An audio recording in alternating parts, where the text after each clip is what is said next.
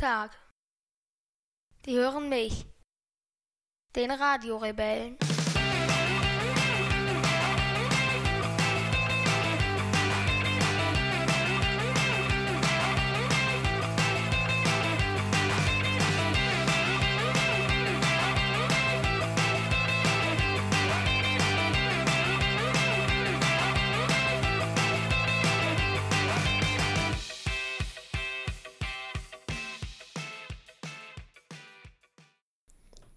Sechster August, 22 Uhr und 42. Wir sind etwas spät dran. Ja, Wir sind, grund wir sind sogar doppelt spät dran. wieso? Ach so, ja. A, weil wir jetzt 14 Tage nicht gepodcastet haben. Und B, weil es heute Abend schon sehr spät ist. Ja. Wie konnte das passieren, Jason? Na, wir haben uns jetzt entschieden, einen äh, oder einen festen Ein-Wochen-Rhythmus zu machen, sodass wir spätestens Dienstag podcasten. Ja. Wir hatten eigentlich ursprünglich festgelegt, wir wollen einmal die Woche den Wochenrückblick machen und haben dann es so langsam einreißen lassen, dass dann auch gegebenenfalls mal 14 Tage später rückwirkend, also quasi für die KW 29 in KW 31 der Wochenrückblick erfolgt. Damit ist jetzt Schluss. Ja. Was meistens eigentlich gar nicht so schlimm war, weil die Dinge, die wir, die uns passieren, ja nicht so tagesaktuellen Bedarf haben oder so. Was aber schon ein bisschen problematisch ist, wenn man jetzt ähm, über ein ganz aktuelles Thema sprech, spricht und das ist dann schon wieder 14 Tage alt oder so. Ja. Und zusätzlich sind wir heute spät dran, weil du mich wieder äh, auf der Arbeit begleitest und ähm, wahnsinnig viel los ist bei uns oder viel zu tun ist. Und deswegen hatten wir auch in den letzten 14 Tagen irgendwie nicht so richtig, haben wir nicht denn? so richtig Zeit gefunden. Ja, es war einfach, es, ich, es ist einfach viel zu tun. Ja, das ähm, will ich immer gar nicht so im Detail ausbreiten. Es ist einfach momentan wieder echt viel zu tun, sodass äh, wir da nicht so richtig die Zeit gefunden haben. Ich gelobe Besserung. Ich gelobe Besserung. Aber jetzt wird jeden Dienstag Podcast. Genau. Spätestens. Neue Regel ist, dass wir den Wochenrückblick frühestens Sonntag morgens um 8 Uhr aufzeichnen und spätestens Dienstagabend bis vor Mitternacht. Ja. Das ist das Zeitfenster, wo die abgelaufene Woche quasi äh, im Wochenendrebellenrückblick Revue passieren gelassen werden sein sollen muss. Nee. Wie heißt der, wie muss der Satz richtig lauten? Sag nochmal das Verb. Da waren mehrere drin. Welches denn? Naja, du weißt schon. Wir müssen einmal in der Woche podcasten bis spätestens Dienstag. Ja. Muss dann die abgelaufene Woche abgeschlossen Obwohl wir werden. es für diese Woche ja nicht schaffen. Nein, wir machen jetzt quasi äh, Morgen. Wir machen jetzt quasi die, die, die Woche von vor 14 Tagen. Ja. Ja. ja. Und dann kommt die letzte Woche. Genau, und dann Morgen. gucken wir, dass wir morgen oder übermorgen oder so nehmen wir die letzte Woche auf. Und dann halt bis Dienstag die jetzt. Und dann bis Dienstag die aktuelle Woche. Und dann sind wir wieder im Soll. Ja. Ja, ich hoffe, wir kriegen das hin. Müssen wir. Ja, beschaffen wir bestimmt. Ja. Hast du denn überhaupt noch erinner in Erinnerung, wenn wir auf eine Woche zurückblicken wollen, äh, was in der Woche passiert ist oder was wir in der Woche gemacht haben? Da waren wir in München mit dem Bayerischen Rundfunk. Genau. Du bist porträtiert worden vom Bayerischen Rundfunk. Ja, die haben dich zwei Tage oder anderthalb Tage, kann man sagen, haben die, haben die dich begleitet. Ähm, magst du vielleicht einfach mal ein bisschen erzählen, wo die dich begleitet haben, wie die dich begleitet haben, was dir daran gefallen hat, was dir vielleicht nicht so gut gefallen hat, wie so deine Eindrücke waren? Erzähl einfach mal ein bisschen. Also wir waren im Deutschen Museum bei Fridays for Future und beim Fußball bei Dachau gegen so einen Augsburger Verein. Ähm, und sie haben halt, wir sind überall mit dem Zug hingefahren und sie haben immer wieder, mir wieder Fragen zwischendurch gestellt. Genau. Es ging los den ersten Tag mit einem Treffen bei Fridays for Future. Ja. Da haben sie dich begleitet äh, beim, bei, ganz normal bei der Demonstration. Ähm, was haben sie dir während der Demo? Ich war ja da, da dann nicht dabei. Was haben sie dir da für Fragen gestellt? Weißt Während der noch so? Demo haben sie eigentlich gar keine Fragen Da gestellt. haben sie keine Fragen gestellt. Okay. Da haben sie dich nur so ein bisschen gefilmt ich quasi. denke. Ja. Ja, das Porträt soll erscheinen am 15. August. Es soll im Schwerpunkt wohl gehen um das Thema ähm, Autismus und Engagement und äh, geht so ein bisschen um dein Engagement, um dein ökologisches Engagement. geht auch so ein bisschen um dein Buch. So ist es zumindest versprochen worden, sonst hätten wir dem ja auch gar nicht, gar nicht zugesagt. Doch, hätten wir. Nö, ich hätte dem nicht zugesagt. Ich schon. Ja, ja das hättest du ja dann machen können. Aber die, die, die Anfrage wäre ja gar nicht bei dir gelandet. dann. Doch. Ja, ich glaube nicht. Doch. Ich hätte die ja gar nicht weitergeleitet. Äh, musst du aber. Wieso? Ja? Weil es ja äh, mich genauso angeht. Wo steht denn das? Das ist so. Ne, die haben ja mich angeschrieben. Ja, aber es geht mich an. Ne, die haben erstmal mich Das ist angeschrieben. scheißegal, es geht mich an. die, die, die Mail ist ja an mich Der, aber der. Absetzer oder der, der einer Mail entscheidet nicht, wem die, der Inhalt der Mail etwas angeht. Doch, das Nein. entscheidet er darüber, Nein. an wen er die Mail Das adressiert. ist aber keine rechtskräftige Entscheidung. Das Das kann auch, das ist vermutlich, das ist vermutlich aus Un Unwissenheit getätigt worden. Und damit ist es ja ein Beweis dafür, dass es eben nicht wirksam ist und dass es damit nicht keine Entscheidung darstellt. Naja, ich glaube, dass die schon einfach mich kontaktiert haben, weil die wissen, wer von uns beiden die Hosen anhat. Deswegen Unwissenheit. Und das ist äh, genau und genau deswegen ist es der Grund dafür, äh, meine Rede, das ist der Grund dafür, dass es eben keine Entscheidung darstellt. Okay, gut, haken wir, lass, lass, lassen wir das erstmal so. Ich würde es zukünftig weiterhin so machen, wenn eine Mail an mich adressiert ist und ich was gefragt werde, würde ich auch antworten. Das darfst du aber nicht. Wieso darf ich das nicht? Wenn es darum geht, dass wir beide einen Termin wahrnehmen, dann muss ich dort auch mit einbezogen werden. Ja, dann würde ich mal hoffen an deiner Stelle, dass die Leute dich zukünftig Nein, auch dann werden wir adressieren. in der nächsten Familienvereinbarung wird es gesetzlich vorgeschrieben werden, dass jeder Zugang zu jedem Mail-Account hat. Und zwar jederzeit. Okay, okay. Gut, ähm, Das ist dann das Netzwerkdurchsuchungsgesetz. das Netzwerkdurchsuchungs... Heißt das nicht Netzwerk... Äh, das Ja, eigentlich heißt es Netzwerkdurchsetzungsgesetz, Okay, aber bei uns ist das, Netzwerkdurchsuchungsgesetz. Netzwerkdurchsuchungsgesetz. Okay. Das klingt äh, nach einer vielversprechenden Familiensitzung. Weil man freu- kann es schon so machen, dass die Leute dann, äh, oder dass es verboten ist, selber dann zu antworten. ja. Aber zu, der Zugang muss erstmal äh, quasi immer da sein. Okay. Nun denn, ähm, Sie haben dich jedenfalls dann bei der bei der Demo begleitet. Ich bin dann äh, später noch hinzugestoßen, habe mir das mal so von der Seite angeschaut, bin dann ein Stück mitgegangen. Ähm, war erstmal überrascht, dass dann doch ein paar Leutchen da waren. Ne? Also ich weiß jetzt nicht, wie viele es waren. Hast du eine Zahl mitbekommen zufällig, Nee. wie viel es gewesen sein sollen? Aber es waren schon ein paar unterwegs. Das Einzige, was mich geärgert hat, war, dass sich äh, dort wieder Partei, eine Partei eingeschlichen hatte. Das hat mich ein bisschen Obwohl ich es geärgert. gar nicht so, oder ich finde es auch so, dass es, man sollte es nicht so komplett die Politisierung dieser Bewegung ausschließen, meiner Meinung nach. Weiß ich nicht. Ich glaube halt, dass, ähm, dass es schwierig ist, irgendwie. Also die, die, die MLPD hat sich dort mit, mit, mit Flaggen äh, äh, in den Pulk gemischt, was äh, ihnen mitgeteilt wurde, dass äh, das auch vom Versammlungsleiter, dass, äh, das nicht, äh, dass das nicht gut gefunden wird und dass sie das bitte unterlassen. Und das hat sie gar nicht gestört. Die haben das einfach weitergemacht. Ja. Und ähm, da ist ja durchaus gegebenenfalls nicht unbedingt Sinn und Zweck die Solidarisierung, sondern ähm, gegebenenfalls vielleicht auch irgendwo die, äh, ja, versuchen, ähm, zu versuchen, da irgendwie äh, junge, politisch engagierte Menschen von den Karren zu spannen. Das kann ja auch durchaus. Äh, und letztendlich ist es ja dann etwas, du bist gelaufen unter der Flagge der MLPD. Habe ich jetzt auch eigentlich nichts dagegen. Ja, muss man halt, äh, also muss man sich A halt im Detail mit den, mit den, mit den Zielen und den Inhalten dieser Partei beschäftigen. Das ist das eine. Und das zweite ist, was ist, wenn äh, nächste Woche die junge Union mitläuft?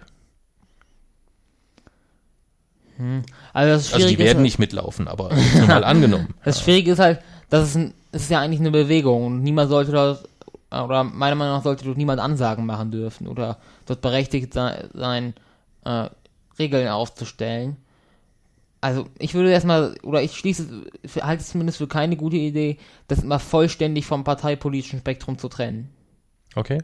Das heißt, wenn dann direkt hinter dir die äh, junge Alternative für Deutschland mit Flaggen läuft und du direkt unter deren Flagge läufst, dann hast du damit kein Problem. Nein, ich habe ja nicht gesagt, dass man das äh, quasi komplett öffnen soll. Aber derzeit ist ja tatsächlich so, dass sogar auf manchen Veranstaltungen überhaupt Parteilogos oder so verboten sind. Und d- das halte ich für falsch. Okay. Ja, das sehe ich zum Beispiel anders. Also ich finde es eigentlich, ich finde, das ist eine der größten Leistungen von Fridays for Future, dass es ihnen bisher gelungen ist, dass sie nicht vor irgendeinen politischen Karren gespannt werden. Nein, sie müssen ja nicht von. Karren, von Karren gespannt Ja, das werden. passiert aber, automatisch, mehr oder weniger. aber, ja, aber die Bewegung selber kann ja auch politische Stellung beziehen. Ja, das kann sie. Das kann sie aber auch unabhängig von Parteien. Muss sie das aber kann, nicht. Das muss sie nicht, aber das kann sie. Das kann sie unabhängig von Parteien über die Inhalte. Und das tut sie auch über die Inhalte. Mm, Ja, aber nur im Bereich Klimaschutz. Ja, das ist ja auch in Ordnung. Das ist ja erstmal das Ziel der Bewegung. Ja, aber ich finde schon, dass man dort, äh, oder dass man sich dort quasi auch quasi politisch ausbreiten sollte. Ja, das, das, kannst, das kannst du ja finden. Das ist ja durchaus dein gutes Recht. Und ich sehe das halt anders. Ja, das ist ja jetzt muss, äh, ist ja auch letztendlich etwas, was weder du noch ich entscheiden werden. Ja. Das entscheidet niemand, das ist ja das Problem. Ja. Ähm, nach Fridays for Future sind wir dann, fing es dann fürchterlich an zu regnen. Ja. Ja. Ähm, und äh, sind dann mit den äh, Herrschaften vom Bayerischen Rundfunk noch einen äh, Kaffee und mit äh, Kaffee getrunken und haben einen Kaffee getrunken, meine Güte. Und äh, sind noch was essen gegangen. Und äh, dann bin ich an die Arbeit gestürzt. Du hast dich den ganzen restlichen Tag wieder mit deinem Buch beschäftigt. Und am nächsten Tag ging es dann weiter. Da war Treffen im Deutschen Museum. Ja. Was war denn da dann los? Dann waren wir in der Kosmologieabteilung. Und was habt ihr da gemacht? Ich wurde gefilmt, wie ich Sachen erklären durfte. Was durftest du denn erklären? Ähm, also einmal den Moment des Urknalls selber, wo es nichts zu erklären gibt, weil niemand weiß, was dort genau war. Dann den, die Inflation, äh, den Unterschied zwischen Materie und Antimaterie und die Zeit, in der sie sich dann quasi gegenseitig eliminiert haben, in Strahlung umgewandelt haben. Ähm, und dann durfte ich noch, sind wir noch einmal ganz zum Ende gegangen und ich durfte die Zukunft des Universums bezüglich der dunklen Energie erklären. Hm. Und wir sind in dem, äh, für die, die noch nicht im Deutschen Museum waren, das ist quasi ein, ein, ein runder Raum. In der Mitte kann man sich hinlegen und nach oben, äh, äh, oben an die, äh, an die Decke es wird quasi immer alle Viertelstunde so ein Film äh, projiziert. Und rundherum, wenn man links anfängt, ist quasi an der Wand der Urknall. Und dann ist quasi chronologisch nach rechts rum die Entstehung, ähm, die Entstehung der Welt. Kann man das so sagen in der Kurzversion? Und wir sind dann zunächst rechts rumgegangen. Ja. Ne? Also wir haben quasi hinten angefangen. Das war ein bisschen komisch, oder? Hm, Ja, aber so schlimm fand ich das nicht. So schlimm fandst du es nicht. Okay, siehst du, das hatte ich nämlich dann schon wieder etwas, wo ich gesagt habe, hm, das hatte mich schon wieder nervös gemacht, dass die dann beim Film hinten angefangen haben, um dann nach vorne bis zum Urknall vorzudringen. Ja. Und dann hast du einen Fehler entdeckt im Deutschen Museum. Ja. Äh, was, war- was war nicht, was nicht aktuell? ja, da war etwas nicht aktuell. Was war denn da los? Hm, Das Element Nummer 118, also nee, ich glaube Elemente 112 bis 118 und 113 bis 118 waren noch nicht benannt. Also zum Beispiel Element Nummer 118 äh, hieß dort Unon Octium, also 118, das war diese vorläufige Bezeichnung. Und mittlerweile ist es schon längst als Organesson benannt. Okay. Und ja, das war aber halt, halt bei mehreren Elementen. Es war auch dann Unun Septium und so. Und die haben halt mittlerweile alle Namen. Weißt du die Namen denn alle oder? Ich weiß jetzt nur von Unum Octium, das heißt heute Organesson. Und eins heißt Darmstadtium. Darmstadtium. Ja. Okay. Schön. Schöner Name. Ich habe so eine Ahnung, wo das entdeckt worden Ja. ist. Ja. Am GSI. Bestimmt in Köln, oder? Am GSI. Am GSI? Okay, okay. Ja, und äh, dann sind wir ähm, direkt nach dem Deutschen Museum mit der ganzen Mannschaft nach Dachau gefahren. Die haben sich alle sehr gefreut, weil der eine durfte dann mit dem Auto das Equipment fahren, der Rest musste mit uns Bahn fahren, weil wir gesagt haben, wir fahren nicht mit dem Auto. Ähm, und sind quasi nach Dachau zum Fußball und haben uns ähm, angeschaut äh, den TSV Dachau gegen Türkgücü Augsburg. Zumindest eine Halbzeit haben wir uns angeschaut. Ja. Und haben uns dann durch die Äste gemacht, weil uns so ein bisschen auch so langsam, also dir vielleicht nicht, aber mir ging dann auch so ein bisschen die Kamerabegleitung so ein bisschen auf den Senkel. Mm, Naja, vor allem war es, aber weil wir sonst keinen Bus mehr gekriegt hätten. Ja, das kam auch noch dazu. Ja, das kam auch noch dazu. Hauptgrund. Ja, aber war ein schöner Ausflug insgesamt. Ähm, waren mal wieder beim Fußball. War auch ein relativ gutes Spiel in der ersten Halbzeit. Und äh, hatten anderthalb Tage, hattest du Begleitung und jetzt werden wir, wie gesagt, erfahren am 15.8., was da rauskommt. Ich habe so ein bisschen gemischte Gefühle. Ich weiß nicht, Ja. wie du es. Ich fand die, äh, die Fragestellung, also man weiß ja auch nie, wenn, wenn jetzt insgesamt, ich weiß nicht, die haben wahrscheinlich so vier bis sechs Stunden Drehmaterial, würde ich schätzen. Aus vier bis sechs Stunden Drehmaterial lässt sich ja dann, das werden so 12, 13, 14 Minuten wahrscheinlich, irgendwie was um den Dreh rum, da lässt sich ja erstmal alles zusammenschneiden in alle möglichen Richtungen. Ja, also es lässt sich daraus machen, ein ganz ruhiger, zurückgezogener Jason oder ein streberhafter, oberlehrerhafter Jason oder, ähm, also das lässt sich in alle Richtungen zusammenschneiden. Kommt halt darauf an, was zeigt man und was lässt man weg. Und ich fand die Fragestellung in ein, zwei Fällen ein bisschen problematisch irgendwie. Du gar nicht? Nee. Nee?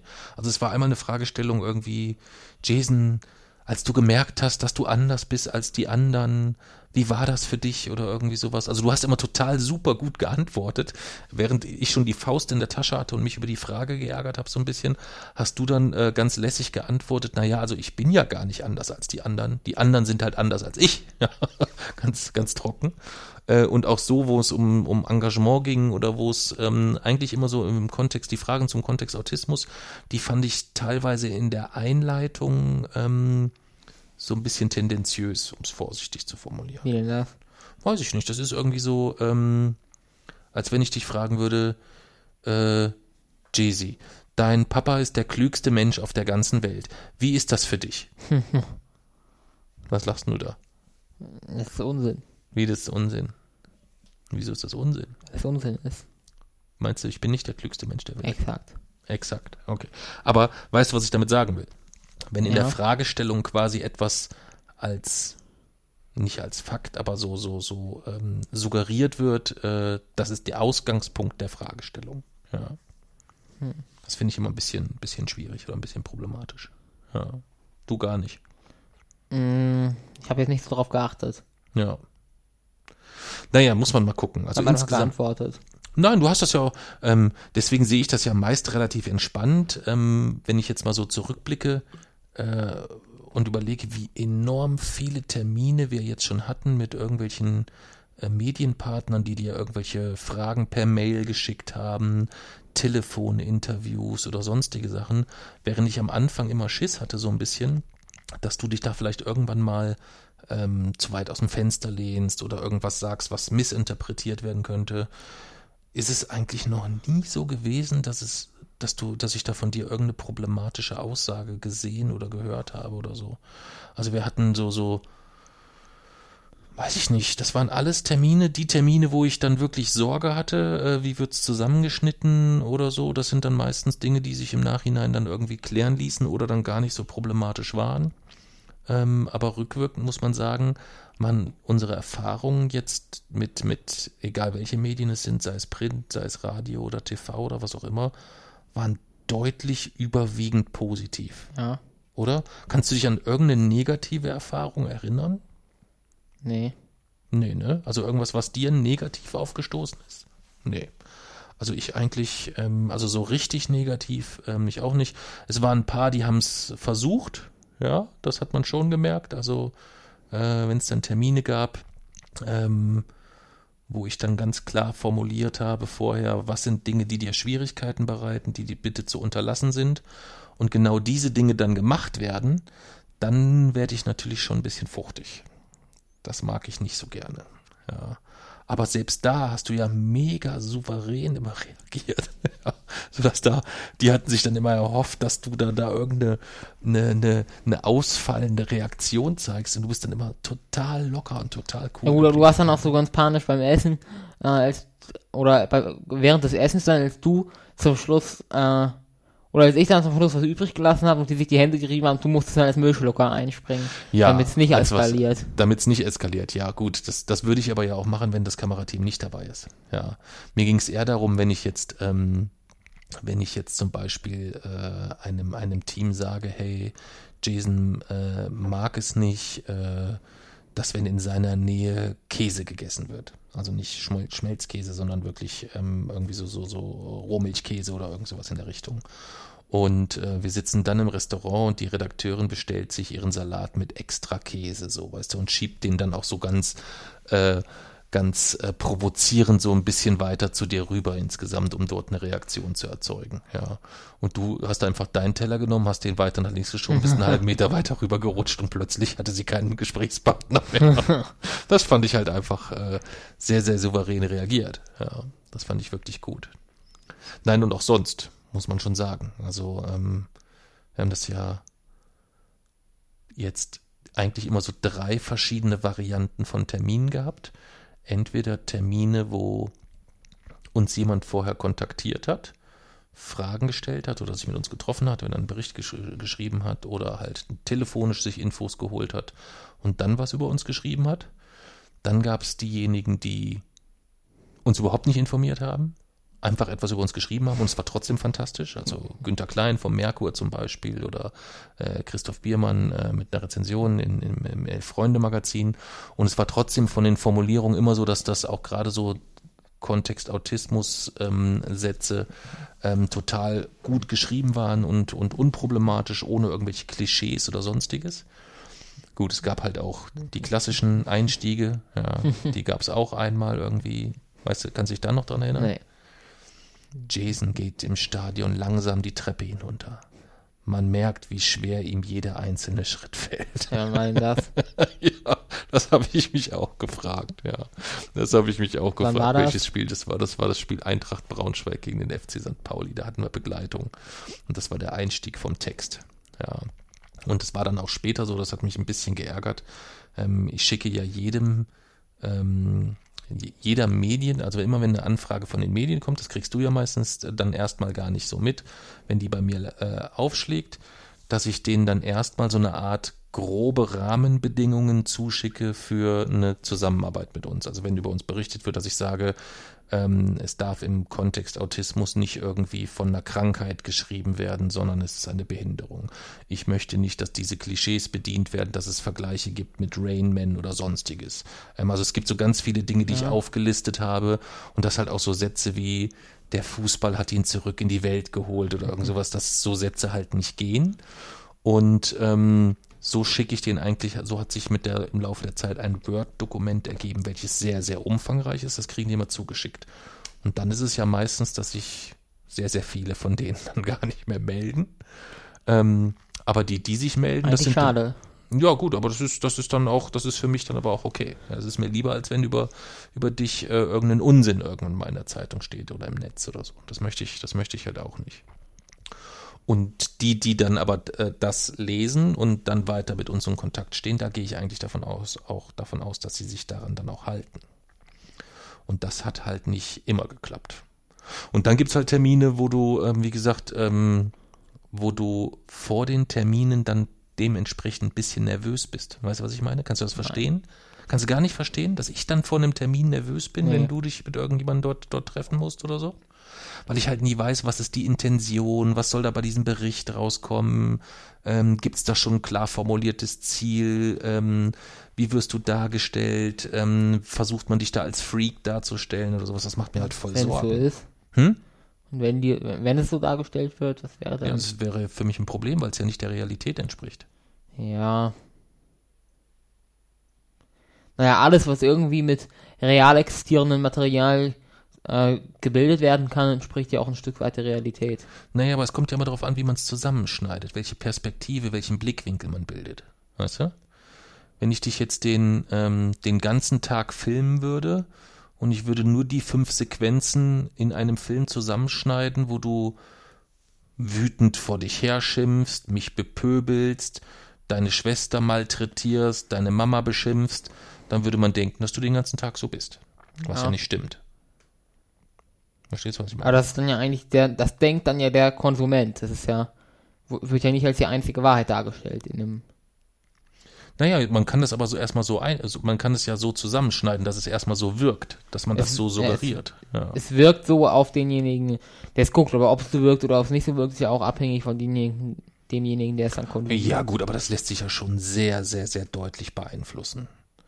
Sehr, sehr deutlich. Also ich bin fest davon überzeugt, dass das äh, auch, auch, dass wir beide, dass jeder ähm, auch von Medien in einer gewissen Form beeinflusst wirst. Das erlebst du ja in ganz, ganz vielen Bereichen. Du siehst du diese klassische Filterblasensituation, auch insbesondere, wenn du dann der, bei Twitter guckst, wer da, ähm, wer da dich wieder bepöbelt und beschimpft und äh, dich als, als Gutmensch und was weiß ich nicht mhm. alles beschimpft, wenn du dann schaust, welchen welchen, welchen Medienaccounts folgen die dann, ist das Journalisten, Watch, Tischi und Co., also mehr sehr rechtsorientierte Medien oder sehr rechtskonservative Medien insgesamt, die äh, sicherlich nicht äh, über die Notwendigkeit von Seenotrettung berichten, sondern die eher darüber Ja. berichten, was Rakete für eine Verbrecherin ist und äh, dass äh, Deutschland eigentlich dem Untergang geweiht ist, weil ist ja- Flüchtlinge all hierher kommen Das ist ja mittlerweile nicht, nicht nur noch so, dass quasi die oder die Nutzer selber quasi folgen und sich dadurch die Filterblase aufbauen. Die Filterblase kriegen die ja mittlerweile so. Allein durch ihre Google-Anfragen und äh, Ja, natürlich. Natürlich, aber genau das meine ich ja. Und ähnlich ist es aber ja, was heißt ähnlich? Ähnlich ist das falsche Wort. Aber ähm, umgekehrt kann es dir oder mir ja auch jederzeit passieren, dass du dir eine Meinung bildest auf Basis eines Berichts, den du im TV gesehen hast oder den du in der Zeitung gelesen hast, ohne dass du dir da eine, ein, ein tieferes Bild verschaffst oder vielleicht sogar an die, an die Ursprungsquelle gelangen kannst. Ja, das, was du in Zeitung oder sonst wo liest, ist ja meistens erstmal nur wiedergegeben aus zweiter Hand, wenn du so willst. Es ist selten, Deswegen lese ich auch gerne Studien direkt. selbst da, selbst, selbst da muss man ja gegebenenfalls aufpassen, wo kommt die her, wer hat die Studie in Auftrag gegeben, wer ist der Finanzier, was war die Fragestellung, was war die Methodik der Studie, etc. Oh, das ist dann ja alles immer erwähnt. Studie. Ja. Das ist ja aber immer, alle, immer alles erwähnt dann in diesen Studien. Das ist erwähnt, das ist, das ist, das ist richtig. Worauf ich nur ursprünglich, und da, darüber kamen wir ja, dass es schon so ist, dass äh, man, ähm, wenn man dich einen Tag begleitet, könnte man, je nachdem, wie man es zusammenschneidet, in fünf Minuten Filmchen wahrscheinlich zehn völlig verschiedene Jasons zeigen. Ja. So. Und da kommt es halt dann nur darauf an, zeigen Sie den, der wirklich das stimmigste Bild abgibt, wo man sagt, jawohl, das ist sehr, sehr nah dran am tatsächlichen Charakter, an, der, an deiner tatsächlichen Persönlichkeit. Oder zeigen Sie den, wo Sie sagen, oh, guck mal, wenn wir das so zusammenschneiden, dann ist es richtig schön freakig und durchgeknallt oder so. Weißt du, was ich meine? So, und da habe ich halt vor manchen Terminen große Sorge gehabt. Aber mir würde jetzt nicht, mir würde keine einzige Szene einfallen, die man jetzt, oder mir würden jetzt nicht viele Szenen oder Aussagen einfallen, die man so zusammenschneiden könnte, dass das ganz anders wirkt. Mir würden jetzt äh, einzelne Szenen würden mir jetzt auch nicht auffallen. Das, würde, das, das käme dann äh, insgesamt wahrscheinlich erst, wenn, äh, wenn man das finale Werk sieht. Aber ein, ein Beispiel sieht man zum Beispiel, wenn du dir den äh, unseren ersten Auftritt in der Hessen, Hessenschau, kannst du dich erinnern? Ja. Da hatten wir ein, da hatten wir ein Interview, das ging ungefähr insgesamt zwölf Minuten. Ja. Du hast am Anfang erzählt, wie es dazu kam, dass wir unsere Reise machen. Du hast vom VfR Aalen erzählt. Dann hat dich Emre Can zum äh, äh, nach Liverpool eingeladen. Ähm, was kam dann noch? Ich glaube, das war's schon, ne? Ja. Und dann kam die Szene, wo quasi dieser Einspieler kam mit Emre Can, wie er dich einlädt und du dann quasi im Anschluss als erste Frage, als der Moderator fragt, äh, Jason, was sagst du dazu? Naja, Emmerich Can hat gesagt, dass, äh, oder dass er dann sicher ist, dass, äh, dass mein Lieblingsverein wird. ja. Ja. Und dann habe ich darauf. Richtig. Trotzdem ist es erstmal so, dass es zumindest ungewöhnlich ist, wenn ein 13-jähriger Junge oder damals sogar 12, ne? Ja. Glaube ich, ein 12-jähriger Junge eingeladen wird von einem Nationalspieler der deutschen Fußballnationalmannschaft. Wenn der eingeladen wird und zusätzlich ähm, äh, nach Liverpool mit allem drum und dran, dann ist das erstmal eigentlich etwas, wo die grundsätzliche Erwartungshaltung ist, dass du erstmal völlig positiv ausrastest und sagst, oh ja, cool, ich freue mich, wow, super, oh, ich war schon immer, ich habe schon immer in Emre Can Bettwäsche geschlafen, toll, toll, toll. Ähm, was auch eine es wäre gel gelogen. ja, es wäre, ich, es, es geht ja nicht darum, ob es gelogen ist. Es wäre erstmal die, die, die, wenn man das tausend, mit 1012-Jährigen machen würde, dann wären es wahrscheinlich bei den meisten wäre das die Reaktion. Überschwängliche Freude, Strahlen etc. Was glaubst du, wie viel von den 1000 würden als erstes dann fragen, macht der FC Liverpool einen Kreis? Naja, wenn sie auf der Suche nach einem Lieblingsverein sind, dann viel, ziemlich viele. Nein. Ja, Nein, wenn sie auf der Suche, Suche, wenn sie, selbst wenn sie auf der Suche sind, machen die das ja nicht abhängig von einem Kreis. ja, dann halt von anderen Dingen. Aber angenommen, es gäbe jetzt jemanden, der das nur anhand von Maskottchen beurteilt, dann würde er ja auch zuerst fragen, hat Liverpool ein Maskottchen? Ja, aber die meisten würden erstmal sagen, ist mir scheißegal, ob die ein Maskottchen haben, ist mir scheißegal, ob die Kreis machen, geil, ich darf nach Liverpool. Aber selbst dann, wenn sie keinen Kreis machten, dann gingen ja erst die, Pro erst Pro die Probleme los. Klimafreundliche Anreise und so. Also, ja. es war, es, in dem Moment ist es einfach noch so weit entfernt, dass es tatsächlich problemlos funktioniert und das alles umgesetzt wird, Ja, dass dort solche Fragen erstmal im Vordergrund stehen. ja. Okay, gut. du hast recht. Letztendlich sind wir jetzt völlig vom Thema abgewichen. Was ich damit nur sagen wollte, dass es, dass es Termine gibt, die mich sehr nervös machen oder dass es Berichterstattung über uns gibt, wo ich immer so ein bisschen Sorge habe. Und das ist im Umkehrschluss, und darauf, das ist ja eigentlich der, der, der Kernpunkt, mich aber auch ganz immens freue über ähm, Termine, wo ich sehr, sehr entspannt hingehe, weil ich weiß, dass, dass ich dort mega seriöse und verantwortungsvolle Journalisten mit dir als Thema beschäftigen. Also zum Beispiel der Termin mit, mit, mit Gianni Costa bei, äh, bei der Rheinischen Post. Ähm, da war klar, da wird nichts Problematisches rauskommen, weil der sich mit der, mit der Thematik intensiv beschäftigt hat. Oder auch der, ähm, als ich dann äh, gesehen habe, es gibt einen Bericht im, äh, im Münchner Merkur und der ist von Günter Klein, wusste ich auch, dass das, das wird ein guter Bericht sein, ähm, was nicht heißt, dass da auch mal was Kritisches drinne stehen darf, aber der halt sauber recherchiert ist und vernünftig ähm, auch über das Thema Autismus berichtet, nicht mit irgendwelchen reißerischen Klischees arbeitet oder sonstiges. Das meinte ich insgesamt. Oder halt jetzt ganz, ganz frisch und jüngst ähm, beim, beim Max vom Rasenfunk. Ähm, das war einer der oder wäre einer der entspanntesten Termine insgesamt für mich gewesen, wenn ich nicht parallel dazu mhm. einen Arsch voll zu tun gehabt hätte und ähm, nicht ähm, mich mit der mit der mit mit der ja nicht mit der Mami gezofft hatte, aber wir ein wenig in in in Anspannung lagen in der Zeit insgesamt so ein bisschen. Ja, dann wäre das äh, noch entspannter gewesen, als es sowieso schon war, weil ich einfach weiß, dass der sich mega gut vorbereitet. Ähm, dass das niemand ist, der dort reißerisch versucht, dich irgendwie aus der Reserve zu locken mit irgendwelchen Sachen, sondern der einfach den Anspruch hat, dort ähm, objektiv, vernünftig zu berichten und ähm, von daher war ich, habe ich dem sehr, sehr entspannt entgegengesessen gesehen. Obwohl man dann nie weiß, was haut der Sohnemann in einem vier Stunden Podcast dann so raus, weißt du? Das weiß man ja nie so richtig vorher. Ja, äh, verlinken wir mal drunter, sprechen wir in dem, in, im, im Morgen dann nochmal, glaube ich, drüber, im, im Wochenendrebellenrückblick etwas genau, weil das ja eigentlich in einer anderen Woche liegt, aber verlinken wir jetzt schon mal. Ähm, ist also für all diejenigen, die vielleicht heute auch das erste Mal unseren Podcast hören, wann man auch immer etwas über das wissen möchte, was wir eigentlich so alles treiben, getrieben haben und noch treiben werden, ist eigentlich jetzt der Rasenfunk, das Tribünengespräch, was wir dort hatten, mhm. die erste Adresse. Ja. Besser geht's, glaube ich, nicht. Kann man nicht besser machen. Ja. Verlinken wir einmal, ansonsten Rasenfunk abonnieren, machen sowieso schon alle.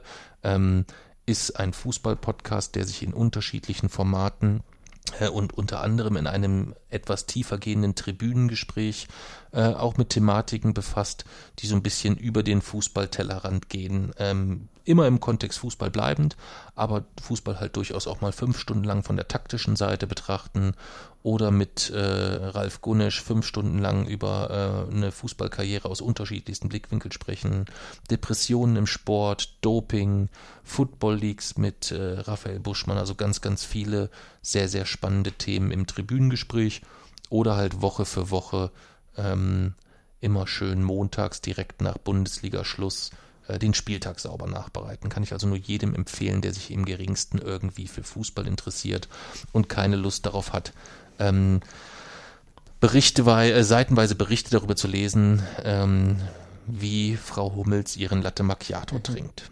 Ja. Verlinken wir schon mal drunter, empfehlen, werden wir jetzt immer und immer wieder empfehlen, ähm, bis das Tribünengespräch im Rasenfunk sechs Millionen Aufrufe hat. Würde es haben. Ja, bestimmt. Glaubst du? Irgendwann auf jeden Fall. Glaubst du? Ja, irgendwann auf jeden Fall. Ich denke so in 40 Jahren ja, ungefähr. Genau. Ja. Nein, früher. Wenn du Wochenendrebellen Teil 15 geschrieben hast, der die, die Netflix-Serie in Staffel 26 ist, ähm, das wird dann die Folge sein, wo du mich mit dem Rolli irgendwo in, in Stadion in die siebte lettische Liga schiebst und so. Und wir dann plötzlich sehen, der Verein hat kein Maskottchen. Yeah. Und dann die, die 34er-Saison bei denen. Dann eine 34er-Saison in Lettland. Yes, ich freue mich drauf. Mit dem Zug. Ja, mit dem Zug, natürlich, wie denn sonst. Ja, ja das soll's im Rückblick schon gewesen sein. Und bevor wir jetzt ähm, zum nächsten Thema kommen, trinken wir erstmal einen ordentlichen Schluck von unserem leider heute etwas wärmeren Malzbier, weil es in ganz München irgendwie kein kaltes Malzbier gibt. Es ist wirklich ein Skandal. Na, wir haben nur am Hauptbahnhof geguckt. Naja, aber wir haben, am, wir haben davor die Woche haben wir schon rund um den Hauptbahnhof in den Supermärkten geguckt ja. und nirgendwo gibt es kaltes Malzbier. Das ist echt ein Skandal. Vor allem in 80.000 München. 80.000 Biersorten in jedem scheiß Tankstellenkühlschrank, weißt du? Äh, mit Alle gekühlt. alles eiskalt, alles 80.000-fach vorhanden und Dutzende Biermischgetränke und was weiß ich nicht alles. Unten in dem Rewe-Markt gibt's glaube ich, 17 oder 18 verschiedene Wassersorten Ja, für eine. Flasche Malz. Da gibt es sogar, sogar äh, fünf oder sechs Fanta-Sorten. Ja, es ist echt ein Skandal. Das ist Aber wirklich es schmeckt jetzt noch so, Skandal. da steht jetzt doch so drauf, auf der Flasche schmeckt gut gekühlt am besten. Ja, Ich gucke da die ganze Zeit drauf. ja. Ich habe noch gar keinen Schluck genommen. Du hast ja schon den ersten. Oh, du hast ja schon fast alle. Boah, du glücklicher. Ja. ähm, ja, wir stoßen an auf Timo. Timo ist unser neuester Unterstützer auf Steady, einer Crowdfunding-Plattform, wo man ähm, unterschiedlichsten Projekten mit kleinen monatlichen äh, Beiträgen ein wenig Unterstützung, äh, ein wenig Unterstützung bieten kann. Und Timo hat dort ein Paket gebucht, wo er unter anderem im Podcast eine Malzbiertaufe bekommt. Und deswegen trinken wir natürlich heute nicht das Malz der Firma XYZ, sondern wir trinken heute Timos Malz. Prost, Timo, auf dich und vielen Dank für deine Unterstützung. So. Das wird heute ein bisschen schwierig. Wir haben noch zwei Themen vor uns, bevor es zur spektrographischen Minute geht, die eigentlich so mal gar nicht zusammenpassen. Wir wollen nämlich beim Thema Film, äh, Ja, wollen, stimmt. wollen wir über den Film Hangover sprechen, um im Anschluss ähm, in der Klage der Nation über den NSU zu sprechen. Ja. Ist dir, fällt es dir leichter, erst mit Hangover anzufangen? Wollen wir erst über den NSU sprechen oder ist dir das eigentlich wiederum egal? Das ist mir egal. Dann würde ich sagen, dann bringen wir erstmal Hangover hinter uns. Okay. Filmrezension. Wir haben Hangover geschaut. Worum geht's in dem Film? Also, es ist eigentlich so, da sind so mehrere Jungs und einer ist quasi kurz vor seiner Hochzeit und dann gehen die zum Junggesellenabschied und am, oder sie sind dann eigentlich in Las Vegas, aber dann am nächsten Tag irgendwie, also eigentlich ist erst so eine, oder jemand behauptet, er würde zu so einer Weinverkostung gehen, dann erzählen die halt verschiedene Lügen und äh, fahren dann aber trotzdem quasi eigentlich weg zum äh, Junggesellenabschied dort. Und am nächsten Morgen wachen die dann quasi auf und es ist irgendwie, niemand weiß, was die Nacht passiert ist. Und einer ist komplett weg. Äh, mitten im Badezimmer befindet sich ein Tiger. Äh, da ist ein, im Wa- Wandschrank liegt ein Baby, also es sind so ganz komische Umstände dann. Okay. Und dann äh, ist es halt so, dass sie dann Stück für Stück das versuchen, das irgendwie alles aufzuklären und dann zu den ganzen Orten gehen und dann halt dort erzählt bekommen, was dort immer passiert ist. Und dann nähern sie sich halt zu dem, was dann dort tatsächlich passiert ist. Und finden dann, wollen auch herausfinden, wo dieser eine Typ, also der, der eigentlich heiratet, ist. Und äh, ja, finden dann heraus, dass er, er- ist dann quasi in Gefangenschaft und sie brauchen 80.000 US-Dollar, um ihn irgendwie frei zu bekommen. Aber das haben sie alles im Casino in, erspielt, weil äh, einer von diesen Jungs ist quasi so ein, ja, so ein Taktikgenie mit, der, und dadurch konnten die das quasi alles in diesem Casino erspielen. Ähm, und ja, letztendlich klären sie das dann quasi alles auf und finden ihn wieder. Okay. Das ist erstmal so die, die, die, die Handlung des Films. Wenn du den Film jetzt jemanden empfehlen würdest, würdest du sagen, das ist eher ein Film, der von dem, von der tiefen Aussage, vom Inhaltlichen lebt, dass man sagt, Mensch, in dem Film lernt man richtig was und man nimmt was mit? Oder würdest du sagen, nee, es ist eher ein unterhaltsamer, lustiger Film oder es ist ein sehr trauriger Film? Wie würdest du das einschätzen? Unterhaltsam. Unterhaltsam insgesamt, ja. Und äh, du hast dich auch unterhalten gefühlt. Ja. Ja.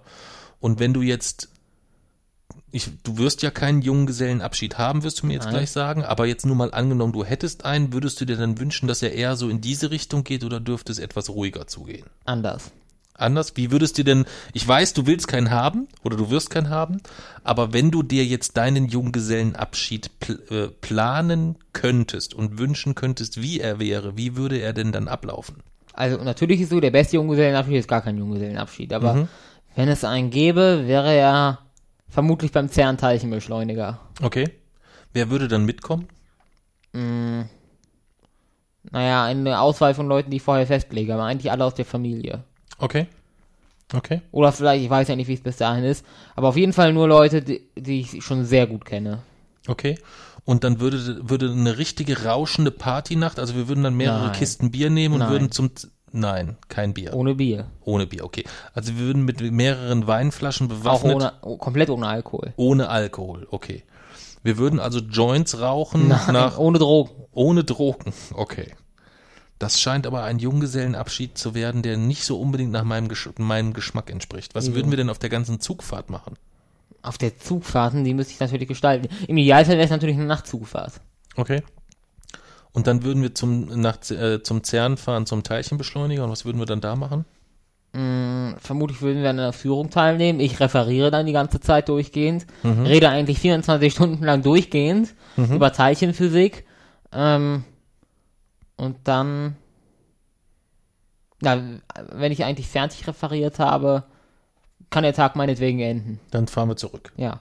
Das klingt nach einem spektakulären Junggesellenabschied. Der ist er auch, auch, oder? Ja, ja, absolut, absolut. Erinnert mich so ein bisschen an meinen Junggesellenabschied. Der war ähnlich. Deiner. der, war, der war nicht so. Wie ja. war denn deiner? Meiner, ähm, ich wurde morgens um, also zunächst einmal ist es so, dass ich meinen Junggesellenabschied, also meistens ist es so, dass man den nicht selber plant, sondern den plant jemand anders. Und bei meinem Junggesellenabschied war es so, Kann man sich auch weigern dann? ähm, ja, dürfte, ist eher schwierig so mit Weigern. Ja, also das ist nicht so, nicht so einfach. Aber es geht, oder? Ja, geht, letztendlich geht's immer, ja. Aber wenn, äh, bei mir war es so, dass morgens um halb sechs meine besten Kumpels und Freunde alle bei mir am Bett standen und mich aus dem Bett geschmissen haben quasi. Fatima, also Mami war eingeweiht, ja. Oh, warte. Die, die Alternative wäre, wenn CERN nicht funktioniert, einfach nur die Zugfahrt von Berlin nach Moskau. Okay. Auch spektakulär. Ja. Auch spektakulär. Ja, ich glaube, das wäre sogar, vielleicht sogar Platz 1. Könnten wir auch machen, ja. Jedenfalls standen sie bei mir morgens um halb sechs am Bett. Da ist dann auch nichts groß mit Wehren. Das ist dann immer ein bisschen schwierig. Wieso? Weil ich, weil man da relativ wehrlos ist. Ja, wenn dann irgendwie äh, dort sechs Leute morgens in deinem Schlafzimmer stehen. Dann ähm, kannst du das wieder rausschicken und äh, weiter schlafen. ja, oder? so ganz einfach ist das nicht. Wieso nicht? Ja. Nee, weil das nicht so einfach ist. Ja, ist denn daran nicht einfach zu sagen, geht raus und dann schläft weiter. Das Ja, ist eigentlich hast du recht, hätte ich machen können. Auf die Idee kam ich irgendwie nicht so richtig. Ja, Ich finde es die offensichtlichste Idee, die es gibt, wenn man um halb sechs aus dem Bett geworfen wird. ja stimmt. Ja, so hätte ich es eigentlich machen müssen. Ja. Wir sind dann los mit dem Zug zum Regionalbahnhof. Am Regionalbahnhof musste ich morgens um 6 Uhr erstmal ein Liter Bier essen. Oh. Das weiß ich noch. Um erstmal so in Stimmung zu kommen, war das so meine, ich hatte verschiedene Aufgaben und das war meine erste Aufgabe, war ein Liter Bier zu exen auf leeren Magen morgens um sechs. Das war sehr äh, amüsant und dann war, dann war, war auch der Tag für mich eigentlich schon so ziemlich gelaufen, weil ich dann schon, schon gut dabei war. Dann habe ich so einen fürchterlich hässlichen Bauchladen bekommen. So ein, so ein, so ein, so ein, so ein Bauchladen, so ein, so ein Pappkarton Ach mit so, einem ja. Schnur im Hals, wo ganz viel Schrott drin Was war, denn? den ich auf der Zugfahrt verkaufen musste. Ah, kleine Schnäpse, Süßigkeiten, Feuerzeuge, Streichhölzer, verkauft? Kondome, äh, allen möglichen Kram. Wurde das verkauft? Ich habe, boah, ich glaube fast 400 Euro gemacht.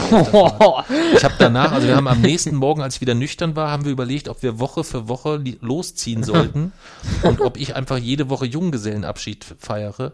Ähm, denn ähm, das Verkaufen ist mir wirklich gut gelungen. Das ist mir wirklich gut gelungen. Ich weiß nicht, ob das Mitleid war ähm, oder ob die, ob ich einfach ein guter Verkäufer war, kann ich nicht mehr einschätzen. Aber wir haben, glaube ich, fast 400 Euro eingenommen insgesamt mit dem Zeug. Gewo gewonnen oder umgesetzt? Wie? Na gut, also die, die, die Jungs haben das Zeug gekauft. Ich weiß jetzt nicht, was die, äh, was die dafür Also 400 ausgegeben Euro haben. Umsatz. Aber wir hatten schon 400 Euro Umsatz ähm, mit Kleinkram. Also da waren auch viele, da waren welche dabei, die haben mir 5 Euro für ein kleines Schnapsfläschchen bezahlt, einfach nur, damit ich jetzt die Schnauze habe. und dann sind wir in Düsseldorf angekommen und dann weiß ich es gar nicht mehr so richtig. Danach verliert sich so ein bisschen meine Spur. Wir sind dann irgendwie in die Düsseldorfer Altstadt, waren dann noch sehr, sehr viel trinken. Und ich musste, glaube ich, irgendwo noch ein Würstchen grillen, glaube ich. Mit so einem Grill irgendwo mitten in der Stadt, wenn ich mich recht erinnere. Ich finde es aber eigentlich mal ganz witzig, wenn die Leute im Zug ihren Junggesellenabschied feiern. Nee, ich finde es eigentlich nervig, muss ich sagen. Also den besten Junggesellenabschied, den ich erlebt habe, war eigentlich der von, äh, von, von, von Andy, äh, meinem Schwager. Äh, mit dem sind wir, den haben wir auch gut betankt, sind nach Berlin gefahren und haben den dann in ein Tonstudio geschleppt. Und im Tonstudio haben wir den dann äh, zwei Songs einsingen lassen, total betrunken. Und einen dritten Song haben wir noch zusammen eingesungen. Und die CDs von dem Song haben wir A auf der Hochzeit dann abgespielt und, haben, und haben dann äh, die CDs selber dann auf der Hochzeit dann noch verkauft. Hey, gibt's Das- die noch? Die gibt's noch. Hast ja, du ja. eine? Ich habe bestimmt auch noch irgendwo eine rumliegen, ja. Ähm, da habe ich bestimmt noch eine, doch, denke ich. Ja. Aber wenn ich jetzt so die Wahl hätte zwischen ähm, nochmal morgens um sechs Bier trinkend und dann in der Alt Düsseldorfer Altstadt völlig versackend oder ins CERN zu fahren, dann würde ich nicht eine Sekunde überlegen und würde sagen, gib mir die Bierflasche. Wirklich? Wirklich? Ja, natürlich. Wieso? Ja, natürlich. Ich stelle mir das halt nicht so spektakulär vor, ähm, dich zwölf Stunden über Teilchenphysik referieren Ich, zu begleiten. ich, ja, es geht darum, dass ich es spektakulär finde. Doch. Aber grundsätzlich ist es schon ganz beruhigend. Grundsätzlich ist es schon ganz beruhigend zu wissen, dass die Wahrscheinlichkeit, dass ich mich das, damit, dass ich mich jeder damit beschäftigen muss, bei absolut 0% liegt.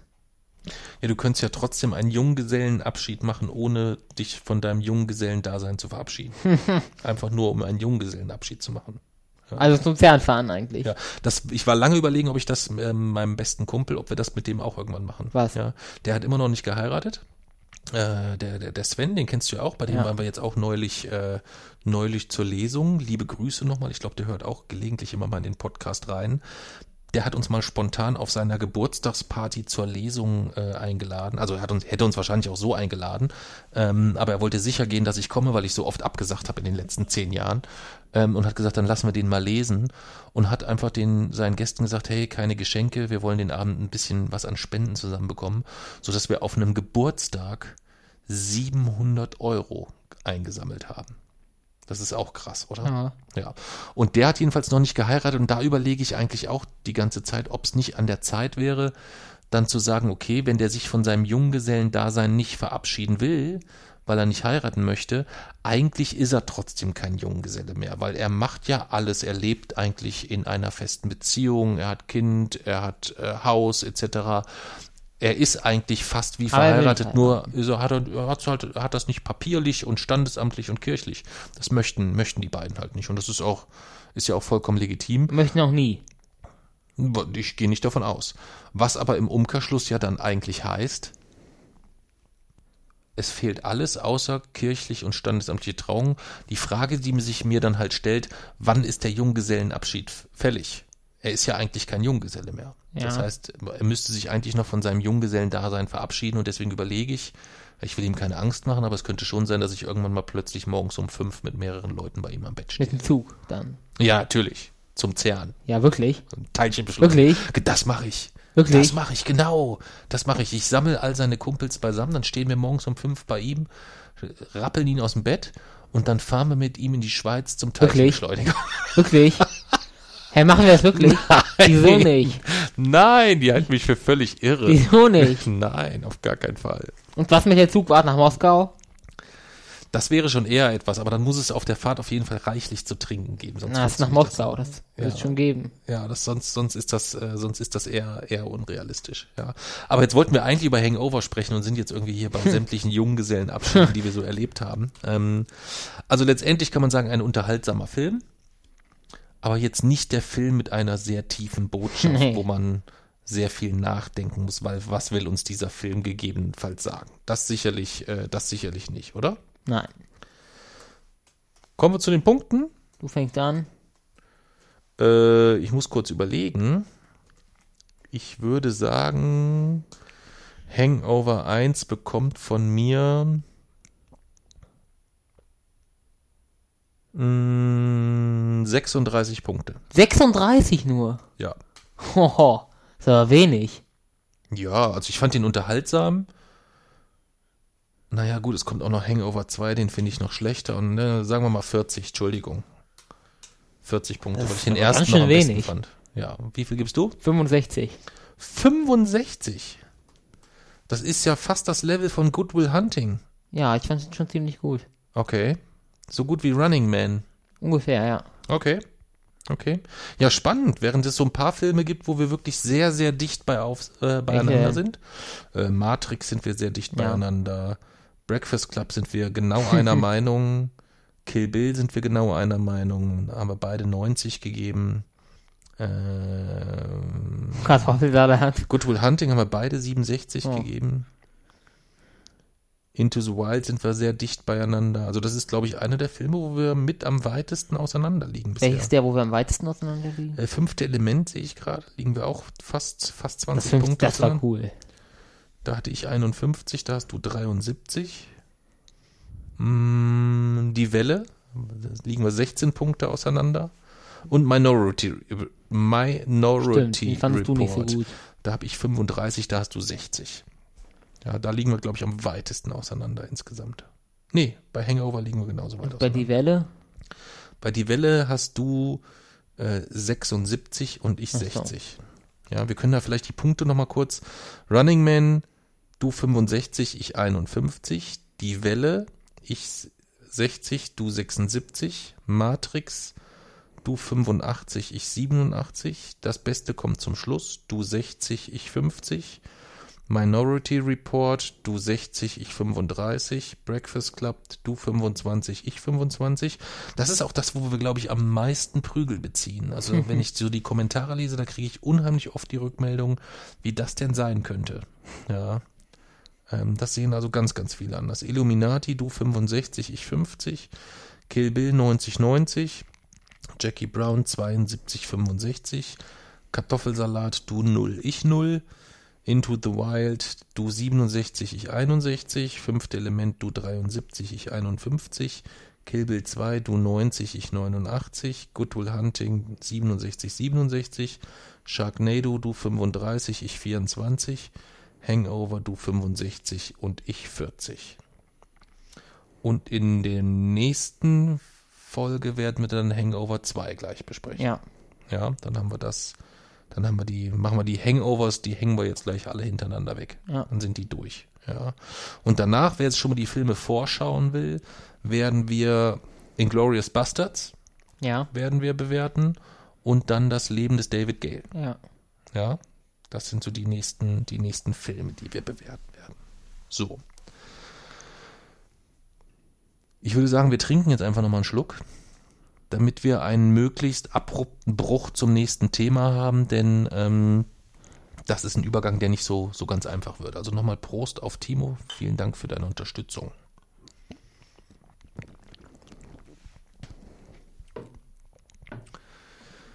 Wir wollen sprechen über den NSU, denn ähm, in der Woche, wo die Folge eigentlich erscheinen sollte, war der NSU-Prozess nochmal dahingehend Thema, ähm, weil sich das Urteil ähm, für Beate Zschäpe jährte. Und ähm, dann haben wir festgestellt, dass wir über den NSU so noch gar nie gesprochen haben und ich dann auch gesagt habe, nee, ich will da auch gar nicht so im Detail dir jetzt alles erklären, sondern ich fände es eigentlich viel spannender, wenn wir da vielleicht dann doch im Podcast mal drüber sprechen, um einfach erstmal auch zu erfahren, ähm, was da an Informationen schon bis zu dir durchgedrungen ist, dass wir dann darüber vielleicht so ein bisschen sprechen können. Immer unter dem ganz, ganz, ganz klaren Aspekt, dass ähm, der NSU in seiner gesamten Komplexität nichts ist, was wir uns qualitativ zutrauen, zusammenfassend zu erklären und was auch zeitlich gar nicht machbar ist in einem Podcast, wo wir so eine Viertelstunde, 20 Minuten Themen gegebenenfalls mal so, äh, so anreißen insgesamt. Ja, das muss man vielleicht ähm, vorweg insgesamt auf jeden Fall nochmal ganz, ganz deutlich dazu sagen, dass es nicht unser Anspruch ist, jetzt hier den kompletten NSU ähm, sachgerecht zu analysieren ähm, mit allem, was dazugehört. Aber erzähl du mir doch erstmal, was weißt du, was hast du mitgekriegt? Es war ja nun doch ähm, durch den Prozess äh, in den äh, schon auch mal ein Thema, was du immer mal so ein bisschen mitbekommen hast. Also es war eine, oder es war eine Terrorzelle, die eine Reihe von Terroranschlägen begangen hat. Ähm, aus dem Untergrund dann tatsächlich. Und zwar war es so, dass während der, eigentlich während der Anschläge die Bevölkerung nicht darüber informiert war, dass es sich um eine rechtsextreme Terrorzelle handelt. Äh, und auch die, oder auch bei der Ermittlung immer es sehr lange so klein geredet wurde oder ähm, ja nicht so richtig oder nicht so richtig anerkannt in dem ganzen Ausmaß, dass man immer eher gesagt hat, äh, das sind keine politischen Motive, das sind, man hat oft, oft irgendwie Angehörige ins Visier genommen und hat dort dann quasi äh, viel mehr ermittelt als eigentlich im Bereich Rechtsextremismus oder so, wodurch dann auch falsche Verdächtigungen geäußert wurden und so. Ähm, das tatsächlich, aber tatsächlich der NSU selbst, das waren, davon ging man ursprünglich aus, oder das wurde so ursprünglich verbreitet, waren drei P Personen, von denen sich dann zwei beim Banküberfall in Eisenach, nach, also schon lange nachdem eigentlich der letzte Terroranschlag vollbracht war, haben sich zwei von denen umgebracht und eine wurde eben zu lebenslanger Haft verurteilt. Tatsächlich ist es aber so, dass das geschätzte Umfeld des NSU 100 bis 200 Personen betrifft. Das bedeutet, es sind eben nicht nur diese drei Leute, sondern auch noch sehr viele Leute, die heute leben, teilweise in, äh, in bei, bei Parteien, die im Bundestag sind, im, in Gerichten oder auch bei der Polizei oder dem Verfassungsschutz sind, ähm, die auch heute noch da sind. Also ungefähr 100 bis 200 Leute ähm, waren das. Und zwar ging das so ein bisschen hervor aus dem sogenannten Heimatschutz Thüringen, ähm, von denen wiederum, das war eine äh, oder es war ja schon eine rechtsextreme Organisation mit ca. 140 Mitgliedern, wovon aber alleine 40 wohl V-Leute des Verfassungsschutzes waren. Also ein Großteil des kompletten, äh, oder eigentlich des, der kompletten Organisation bestand aus diesen V-Leuten. Und trotzdem hat, konnte man das irgendwie nicht, nicht nur nicht verhindern, sondern man hatte irgendwie keinen sauberen Einblick, was da nun tatsächlich passierte. Obwohl eigentlich von 140 Leuten 40 eigentlich für den Verfassungsschutz arbeiten. Hm. Ja, und dann äh, ging es halt weiter, dann hat sich halt in dieser, oder eigentlich in diesen, in dieser Organisation daraus hat sich halt irgendwann der NSU eben, der vor allem also halt aus diesen drei Leuten äh, bestand, ja, implementiert. Sie haben dann, nachdem sie in den Untergrund gegangen sind, haben sie dort Kontakte genutzt, die sie, die sie halt dort gewonnen haben. Auch von heutigen, oder von ehemaligen NPD-Funktionären und so äh, und haben dann halt aus dem Untergrund quasi ihre Terroranschläge auch verübt, haben dort währenddessen äh, Geld verdient mit einer, ja, so einer Art Nazi-Variante des Spiels Monopoly, was sie quasi auch eigentlich aus dem Untergrund verkauft haben, wobei jetzt herausgefunden wurde, dass vermutlich der Verfassungsschutz Thüringen davon etwas gekauft hat. Ähm, ansonsten gab es halt oder es, es gab halt in, in, verschiedenen Städten gab es diese Terroranschläge, unter anderem in Kassel, in einem Internetcafé, wo halt eigentlich während des Mordes ein jemand, der beim Verfassungsschutz anwesend war, äh, an, ja, jemand vom Verfassungsschutz anwesend war und aber bis heute behauptet, er hätte diesen oder er hätte von diesem Mord nichts mitbekommen und ist das dann quasi so, er erzählt dann, dass äh, er quasi dort hinten in so einem Raum saß und dann, als er dort niemand mehr gesehen hätte, hätte er das Geld auf den Tisch gelegt, auf die Theke gelegt und wäre gegangen. Und man konnte dann tatsächlich Computersimulationen machen und so, wo man eigentlich eindeutig herausgefunden hat, dass dieser Mann, dass eben, also Andreas Temme, das aus der Perspektive eigentlich, aus seiner Größe, indem er das Geld dorthin legt, halt diesen, äh, ja, quasi Joshua Halit gesehen hätte, eigentlich sehen hätte müssen, äh, wie er dort, als er erschossen wurde und auf dem Boden lag und dass er auch die Schüsse auf jeden Fall gehört hätte. Aber bis heute streitet er das ab und das ist halt, halt eine der vielen Dinge, die bis heute nicht geklärt sind. Und dennoch wurden halt, wurde es halt immer wieder, es wurde als Dönermord oder Bosporus-Mordserie, wurde es eigentlich so immer wieder verharmlost. Ähm, und noch heute ist es noch nicht so wirklich angekommen in der Gesellschaft und auch bei den Ermittlern, was für ein, oder was für eine organisierte Gruppe das eigentlich war. Okay. Das ist so das, was du mitbekommen gehört, aber jetzt, wenn ich das so richtig äh, interpretiere von dem, was ich so von dir höre, auch zum Teil jetzt nachrecherchiert hast auch. Oder sind das jetzt nur die Sachen, die du, die du so mitbekommen hast? Ich habe jetzt nicht so viel recherchiert. Also ich habe einzelne Dinge, die ich, wo ich, wo sich dann Fragen ergeben haben aus Dingen, die ich jetzt schon wusste, die habe ich jetzt nochmal nachgeguckt, aber das war so grob das, was ich so gehört hatte. Hm. Okay. ja, man kann es sich nicht vorstellen, aber ähm, zehn Jahre lang oder über zehn Jahre lang ähm, konnten mehrere Menschen mordend durch Deutschland ziehen, ohne dass es im geringsten Verdachtsansätze gab, dass es sich dort um rassistisch motivierte Taten handeln könnte, dass dort äh, eine rechts, rechtsextremistische Terrororganisation dahinter stehen könnte oder ähnliches. Ähm, das hat sehr, sehr, sehr lange gedauert, äh, bis es eigentlich bis zu dem Moment, als, als äh, äh, Mundlos und Böhnert sich dann äh, wohl im Wohnmobil gegenseitig erschossen, beziehungsweise ähm, sich das Leben nahmen. Bis zu diesem Zeitpunkt äh, gab es dort wenig bis keine Anhaltspunkte, dass es sich dort um äh, rassistisch motivierte Taten handeln könnte. Auch wenn es immer wieder äh Hinweisgeber in die Richtung wohl gab.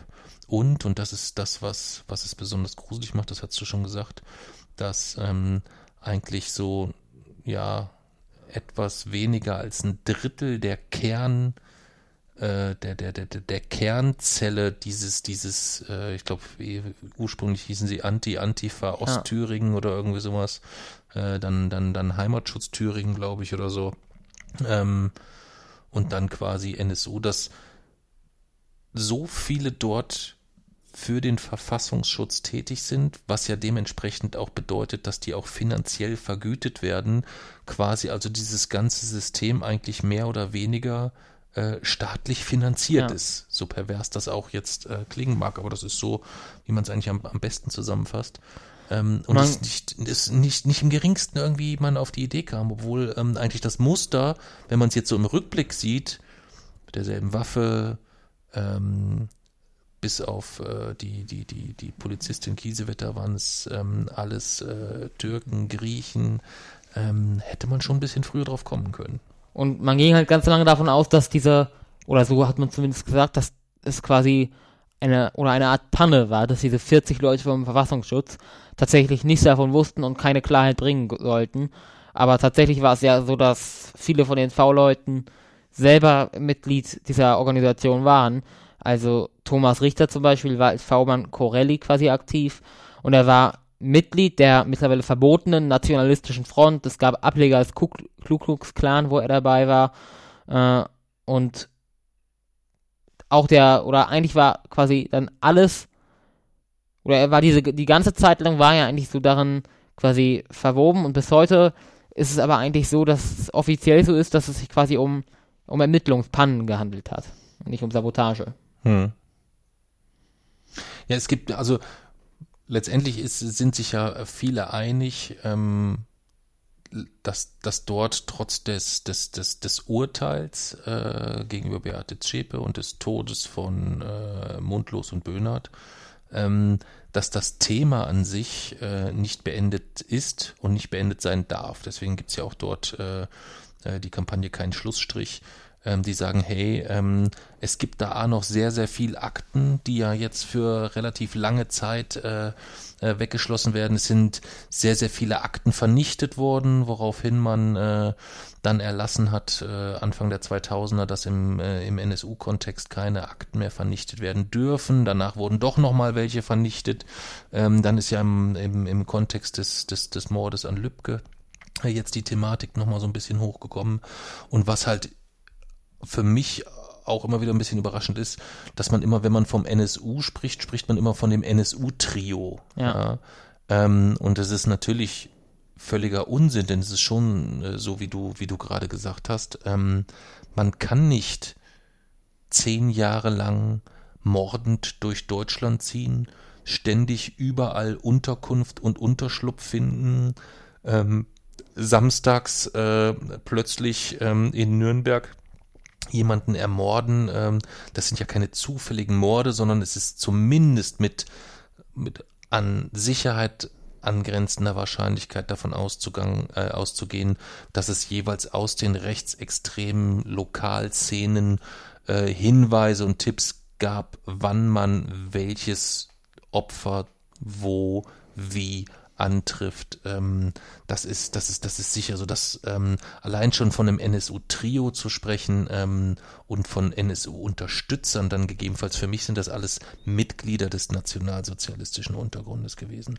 Obwohl und, selbst Beate Zschäpe wegen zur Mittäterschaft verurteilt ja, ja, wurde. Ja, ja, natürlich, natürlich. Und bei vielen anderen, ähm, und wenn man das äh, Ähm, es ist halt so ein, es ist halt einerseits, schade klingt so komisch, aber es ist, äh, es gibt die, die, die Podcast-Reihe NSU Watch, die sich da intensiv mit beschäftigt. Es gibt unfassbar viele gute äh, Projekte. Äh, NSU Watch äh, gibt es in verschiedenen, für verschiedene Bundesländer nochmal äh, separate äh, Projektteams, die sich damit beschäftigen. Aber es ist ein so komplexes Thema, ähm, und so vielfältig und je mehr man ins Detail geht, so unglaublich gruselig und abstoßend.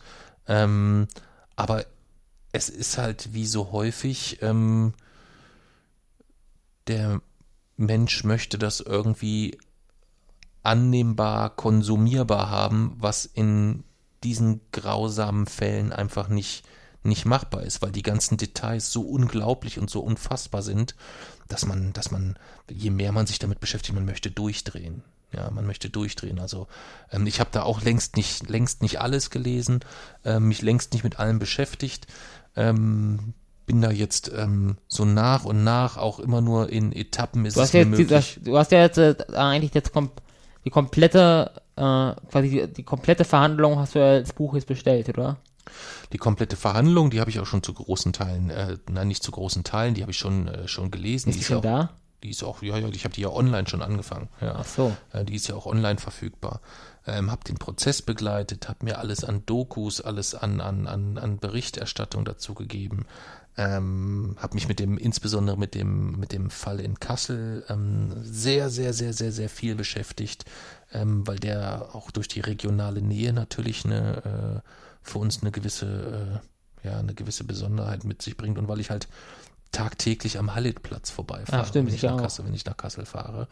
Ähm, was mir auch wieder verdeutlicht, verdeutlicht, wie wichtig das ist, ähm, solchen Orten auch diese, die, die, die Namen der Opfer zu geben. Das halte ich tatsächlich, ja. das war mir früher nie so, nie so bewusst, aber ähm, diese Form von, von, von Erinnerung oder mahnender Erinnerung auch insgesamt halte ich für, für mittlerweile wirklich, ähm, wirklich sehr, sehr wichtig. Das ist, wird mir, ich muss da jeden Tag dran denken, mhm. wenn ich daran vorbeikomme und das ist eine, eine, eine sehr, sehr hilfreiche Erinnerung, ähm, nicht zu ver, äh, nicht zu vergessen, was dort, äh, was dort und an vielen weiteren Orten passiert ist. Das waren nicht einfach nur Morde, ja, sondern das waren äh, kaltblütig geplante Morde, ähm, und wenn man dann sich die, das, das, das, das Leid der, der Angehörigen vorstellt, die dann äh, verdächtigt wurden.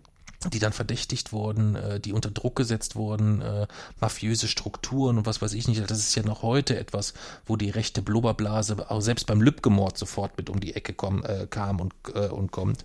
Ähm, das ist also schon gruselig. Und wenn man dann so weiter so die Verstrickungen ähm, es sind unglaublich viele Dinge weiterhin unaufgeklärt. Ähm, der Fall Kiesewetter äh, in, in, in, ist, ist, hat eine besondere Abstrusität noch irgendwie, dass das da alles nicht so richtig reinpasst. Da gibt es so viele äh, wirre Aussagen zu, die da nochmal mit Geheimdiensten und was weiß ich nicht alles ähm, ganz, ganz komisches Bild auf die ganze Sache werfen. Ähm, dann gibt es die, die, äh, die drei Täter, äh, die Drei-Täter-Theorie ähm, bei Kiesewetter, die eigentlich über äh, polizeiliche Akten die logischste ist, sind aber ja Böhnert und Mundlos sind ja nur zu zweit. Ähm, das passt also nicht zusammen, äh, obwohl die Blutspritze auf der Hose, die gefunden wurde, etc., eigentlich ganz klar darauf hinweisen, es müssen eigentlich drei Täter vor Ort gewesen sein. Ähm, und so gibt's halt ganz, ganz viele Sachen, die alleine in diesem einzelnen Fall und wenn man sich jeden anderen Einzelfall nochmal anschaut, ähm, ist es bei jedem weiteren so, dass man so unglaublich viele Dinge sieht, wo man sagt, nee, da können wir nicht von Ermittlungspannen sprechen. Das können keine Ermittlungspannen sein. Ähm, das, das, das, das, das ist einfach, das ist einfach schlichtweg unmöglich. Und insbesondere beim Fall Kassel, wenn dann ähm, der Kontaktmann des Verfassungsschutzes während des Mords in dem Internetcafé sitzt, im Prozess später sagt, er hat nichts davon gewusst. Eine Computersimulation gibt dir das ähm, Gegenteil entgegen. Ja, erstmal, dass er im, im Prozess sagt, er hat zu dem Zeitpunkt nichts von dieser Mordserie gewusst. Äh, es kommt dann im Nachhinein aber raus, dass er 14 Tage vorher über ein Rundschreiben des Verfassungsschutzes informiert worden ist. Das ist das eine. Dann diese sehr, sehr gute, ähm, jetzt komme ich nicht auf den Namen von der Organisationen, die das gemacht haben, verlinken wir aber auch in den äh, in den in den Podcast Show Notes, die quasi diese äh, Rekonstruktion Ja. des Tages mit Sekundenabständen und die quasi dieses dieses Internetcafé auch nachgebaut haben und gezeigt haben, was wie wo äh, passiert sein soll laut Temmes Aussage und das eigentlich auch faktisch widerlegen können, dass es so halt einfach nicht gewesen sein kann, wie er sagt. Ja. Und wenn er zusätzlich dann noch ähm, in einem Telefonat einen Tag später ähm, über den Vorgesetzten von Temme die Information kommt, Mensch, äh, wieso halten Sie sich denn da auf, wenn Sie äh, wissen, was da passiert? Ähm, ich habe jetzt den genauen Wortlaut nicht mehr im Kopf, aber je mehr man sich in den einzelnen Details damit beschäftigt, desto mehr wird einem klar, dass das in der, in der Nachkriegsgeschichte für mich eines der größten staatlichen ähm, Versagen von, von äh, staatliches Behördenversagen ist, was man sich nur vorstellen kann. Es ist ein, ein, ein absolut unfassbares Unding und ich verstehe nicht im geringsten, warum dort nicht ähm, tagtäglich die Leute auf den Barrikaden sind, das wirklich final aufzuklären oder zumindest Akten offenzulegen. Äh, da gibt es in mehreren Ländern ja ähm, Situationen, wo Akten wirklich zur offenen Recherche dargelegt werden können, wo wirklich sich dann mehr Leute auch Ja. einbringen können, wie so eine Art Schwarmrecherche, wenn man so will. Ähm, das ist, das leuchtet mir alles nicht ein. Und wenn man dann sich jetzt die aktuelle Situation Und es wird anschaut, wieder verharmlost als Einzeltäter. und es so wird abgetan. wieder verharmlost ist mit, mit, mit Lübcke, ja, das ist ein Einzeltäter, äh, der aber definitiv wieder in denselben Kreisen rumhängt. Wenn man dazu dann sieht, was da rund um diese Uniter-Bewegung Hannibal passiert ähm, und dort wiederum die Verbindung sieht, dass die, äh, dass es dort äh, äh, im, im, im, im, Uni, im Uniter-Netzwerk ähm, entscheidende handelnde Personen in derselben Polizeieinheit waren, wie Michel, wie Michel Kiesewetter zum Beispiel, ähm, und sich dann auch mit dieser Polizeieinheit nochmal beschäftigt, wer da noch wieder so tätig ist. Also da Auch gibt's Leute, schon, die heute für die AfD im Bundestag sitzen. Richtig. Also da gibt es schon sehr, sehr viele Verbindungen, wo man sagt, ist mir ein bisschen viel Zufall ähm, und in Anbetracht der Historie rund um die äh, Verfolgung des NSU oder der Nichtverfolgung des NSU eigentlich ähm, beängstigend, wirklich beängstigend. Aber bis heute diskutiert man ja darüber, den Verfassungsschutz so in seiner jetzigen Form aufzulösen. Das wäre das Beste, was man machen kann. Zumindest die, ähm, also es ist, ist ich, grundsätzlich ist es erstmal gut, wenn ich, wenn ich sage, es gibt Leute, die sich um die Verfassung, die sich Ja. um den Schutz der Verfassung bemühen. Aber Wenn sie ihr- machen halt das Gegenteil. Wenn ihr oberster Kopf aber jemand ist wie Maaßen, der ja jetzt mehr als deutlich offenbart, was er von unserer Verfassung hält und wie er gedenkt, sie zu schützen, dann ist es ja auch völlig logisch, wenn das der Kopf des Verfassungsschutzes war, so über viele Jahre, dann ist es doch völlig logisch, ja, dann ist es völlig logisch, dass es sehr, sehr einfach ist, äh, als Rechtsextremist mordend durch Deutschland zu ziehen. Der hat Blut an den Händen. Der hat Blut an den Händen. Das ist, ähm, das ist wirklich ein absolutes Unding und ich, mich gruselt's eigentlich, dass jemand, dass das, dass das jahrelang gar nicht auffällt. Das muss ja auffallen. Stimmt, also eigentlich die Diskussion oder Maßen kam überhaupt erst ins Gespräch, als er das in Chemnitz verharmlost hat. Dass es keine Hetzjagden gegeben Genau, hat. das war so die Phase, wo das irgendwann, man muss im Nachhinein sagen, ähm, da war auch die für mich die SPD ausnahmsweise mal, mal, mal wieder treibend, ohne dass es am Schluss, aber das waren ja die, die letztendlich vehement den Rücktritt gefordert haben, die ihn sicherlich noch vehementer hätten fordern können und noch deutlicher hätten fordern können, die aber, wenn sie dort früher eingeknickt wären, Maßen heute sicherlich auch noch im Amt wäre. Überleg mal, wie lange Seehofer den gestützt hat Ja, stimmt. der müsste doch heute da eigentlich sich das anschauen, müsste sagen, ach du Scheiße, was habe ich da gemacht? Ich trete sofort zurück vor lauter Scham. Ja. Aber ist nicht. Und er sagt heute, Seehofer sagt heute, äh, 10.000 gewaltbereite Rechtsextremisten, wir reden von einer hohen Gefährdungslage. Das sagt Seehofer. Und wenn Seehofer das sagt, dann weißt du, wie ernst die Lage Ja. wirklich ist. Ja. Ähm, also das ist ähm, mehr, mehr, mehr als gruselig. Vielleicht ähm, ist das irgendwann mal etwas, ähm, wenn dich das Thema wirklich interessiert, wo man dann mal gucken kann, dass man einen, richtigen Experten äh, in den Podcast holt, mit dem man äh, das besprechen kann, wo du auch deine Fragen äh, im Detail stellen kannst. In der es ist und bleibt für mich auf jeden Fall das in der Nachkriegsgeschichte das größte behördliche äh, Versagen, dass diese Fälle äh, nicht aufgeklärt und nicht zumindest vehement zur Aufklärung gedrängt wird, sondern die Aufklärung versucht wird zu verhindern. Aber ich glaube nicht, dass es tatsächlich so sein wird, dass die Akten jetzt für über 100 Jahre gar nicht Ich glaube, das ist ja jetzt auch, ich habe es jetzt nicht genau mitgekriegt, aber ich glaube, da ist ja irgendwie auch schon jetzt eine Kürzung beantragt worden auf 40 Jahre oder irgendwo so. Das ist trotzdem zu lang. Sowas Ja. muss sofort offengelegt Ja. werden. Punkt.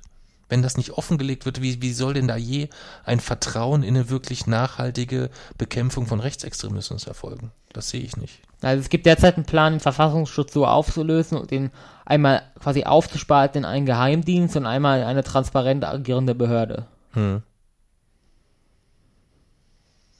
Ja gut, man müsste halt auch diese ganze V-Mann-Geschichte, müsste man sich überlegen, ob das alles so sinnvoll ist, dass man Naja, da das Geld reinpumpt. Ich, Wenn aus, wenn oder angenommen, wenn in einer Gruppe, eine Gruppe ein, zu ein Drittel aus V-Männern besteht und es, man überhaupt keinen Einblick in die Gruppe bekommt, dann stimmt ja irgendwas entweder mit den V-Männern oder mit dem V-Mann-Prinzip an sich nicht. Oder beides. Oder beides.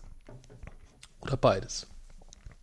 Und wenn einer der Top-V-Leute äh, Tino Brandt ist, also quasi der Gründer des Ganzen, ähm, der quasi ja Anfang, äh, Anfang der 90er schon, äh, schon mit einer der Organisatoren der, der, der, der, der Hess-Aufmärsche war, ähm, dann, dann das, das, das passt einfach hinten und vorne nicht. Das passt hinten und vorne nicht äh, zusammen. Das, das wirkt, wenn man sich dort im Detail mit beschäftigt, nicht so, als wäre man dort nicht intensiv genug rangegangen, um etwas herauszufinden, sondern als hätte man vielleicht zu viel gesehen, was man unter der Decke halten will. So wirkt es, so wirkt es zumindest. Ja. Heieieiei. Übles Thema, Ja. aber sehr, sehr wichtiges Thema. Ähm, von daher fand ich es fand ich's gut, dass du gesagt hast, doch, da können wir, da können wir ruhig drüber sprechen. Ähm, und ist vor allem ein Thema, was nicht, ähm, was wichtig ist, dass dort nicht vergessen wird, drüber zu sprechen. Dass es da kein Vergessen gibt. Aber du hast jetzt auch das als Bücher bestellt, oder? Diese, Ich habe die auch in der, in der Buchversion. aber die sind noch nicht bestellt, da. ja. Äh, das weiß ich jetzt gar nicht. Ich war jetzt, habe jetzt eine, ich weiß, dass zu Hause eine Menge Post liegt, ähm, aber ich habe die letzten zwei Wochen eigentlich immer nur die Rechnungspost mitgenommen. Aber das ist bestimmt viel, oder? Das ist relativ viel, ja. Das ist ja auch, ähm, das ist ja quasi hauptsächlich der gesamte Prozess. Der Prozess ist ja, wenn du willst, nochmal ein separates Thema für sich, ähm, denn äh, wir reden dort über über äh, 600 äh, befragte Zeugen, ähm, über fünf Jahre Prozess. Das ist also schon. Ähm, Aber das Urteil ist immer noch nicht rechtskräftig, oder? ich glaube schon. Wurde nicht Revision eingelegt? Nee, ich meine, es ist rechtskräftig. Müsste ich jetzt nochmal schauen. Ist ja auch immer etwas, was relativ schnell dann mal wieder untergeht. Aber ich denke, das ist rechtskräftig. Zumindest das gegen Beate Zschäpe. Und die anderen Urteile sind ja einfach nur lächerlich. Für, ja. die sind ein, wie heißt der? Ich komme gerade nicht auf den Namen. Ein NPD-Funktionär, der wohl für die Waffen verantwortlich war. Wohlleben. Wohlleben, genau. Ich glaube zweieinhalb Jahre oder so.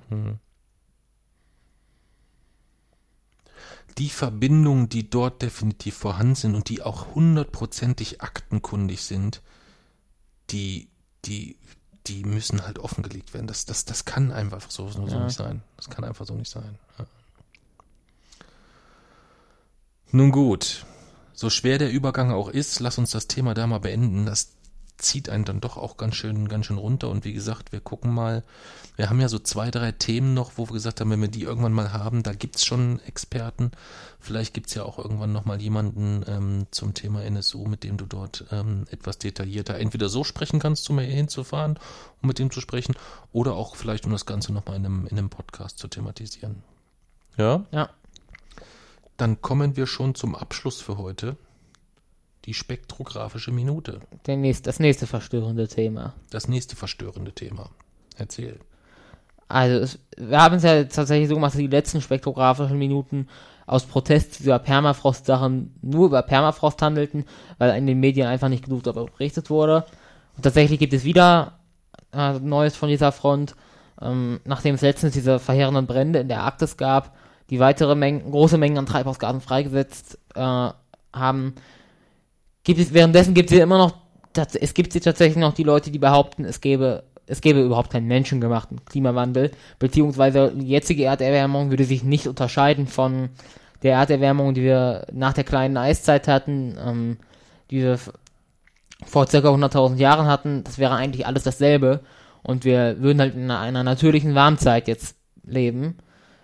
Tatsächlich ist aber so, dass es jetzt eine neue Studie dazu gibt, also es gibt sowieso schon zigtausend Argumente, die für den Klimawandel, für den menschengemachten Klimawandel sprechen, die möchte ich jetzt gar nicht alle aufzählen, aber es gibt jetzt eigentlich noch einen überzeugenden Beweis, der jetzt geliefert wurde in einer Studie. Und zwar ist es tatsächlich so, dass in den letzten 2000 Jahren gab es natürlich Klimaschwankungen, ja, aber tatsächlich ist es so, dass die jetzige Erderwärmung oder beziehungsweise alle anderen ähm, Klimaschwankungen, also die kleine Eiszeit, die mittelalterliche Warmzeit, waren immer regional. Also kleine Eiszeit in Europa zum Beispiel. Dadurch sind viele Menschen nach Amerika ausgewandert. Während die jetzige Klimaerwärmung auf 98% der Erdoberfläche messbar ist. Das bedeutet, eine, oder es bedeutet, ist eine absolut globale Veränderung. Es gibt absolut überhaupt keinen Zweifel daran, dass es eine globale Erderwärmung ist, die es so in den letzten 2000 Jahren in dieser Form noch nicht gegeben hat. Ähm, und diese global, oder das ist, es läuft halt global sehr synchron ab. Es gibt kaum Orte, an denen äh, es sich in den letzten 50 Jahren nicht erwärmt hat. Und auch diese Erwärmung von, äh, von fast 1,5 Grad mittlerweile innerhalb von 50 Jahren ist natürliche Klimaschwankungen halt so gut wie unmöglich. Und das dann auf 98% der Erdoberfläche.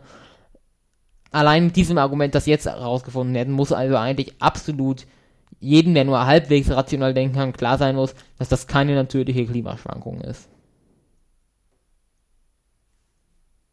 Das war's? Ja. Dann lasse ich das so unkommentiert stehen. Ist das in Ordnung? Ja. Dann haben wir jetzt mit zweiwöchiger Verspätung die Woche abgearbeitet, kümmern uns jetzt möglichst bald um die nächste Woche und sind damit kurz vor Mitternacht. Ist das richtig? Nee, meine Uhr geht wieder schon falsch, ne? Es ist kurz nach Mitternacht. Ja. Kurz nach Mitternacht durch, das passt perfekt. Ich muss nämlich morgen früh arbeiten. Dann kann ich jetzt noch ein wenig schlafen. Und allen anderen äh, möchten wir noch ins Herz legen, falls sie es noch nicht haben. Äh, das Taschenbuch von Wir Wochenendrebellen ist vorbestellbar erscheint am 19. August im Goldmann Verlag ähm, und wird ein weiteres neues Kapitel von Jason beinhalten, das ja. du geschrieben hast. Ähm, braucht aber niemand, also wenn jetzt jemand das Hardcover schon hat, bitte nicht deswegen dann noch, noch nur noch mal für ein Kapitel das Taschenbuch kaufen. Äh, wir werden irgendwann im Newsletter, äh, den wir jetzt dann auch mal wieder beleben wollen, da haben wir jetzt glaube ich so knappe acht Wochen nichts geschrieben, äh, werden wir äh, im Newsletter dann ähm, demnächst mal das Kapitel dann mit dranhängen. Da müssen wir nur so ein bisschen aus rechtlichen Gründen nochmal so ein bisschen warten und dann hängen wir das Kapitel einfach mal mit an den, äh, an den Newsletter dran. Aber die, die das Buch noch nicht haben, ähm, und denen das Hardcover zu teuer war. Das Taschenbuch kostet 10 Euro. Link packen wir mit in die Show Notes und da wäre es halt auch cool, wenn der ein oder andere äh, den noch verbreiten und verteilen mag. Da würden wir uns sehr freuen. Und auf der Seite, die wir verlinken, das ist die Verlagsseite, da ist eigentlich auch erst eine Buchrezension. Das heißt, die, die es nicht kaufen wollen, können den Link trotzdem anklicken und da vielleicht einfach mal zwei, drei Zeilen schreiben, warum ihnen das Buch gut gefallen hat. Und wenn sie ihnen nicht gefallen hat, dann schreibt einfach nichts. Oder? Sonst landet ihr auf der Hassliste. Sonst landet ihr auf der Hassliste. Genau. Tschüss.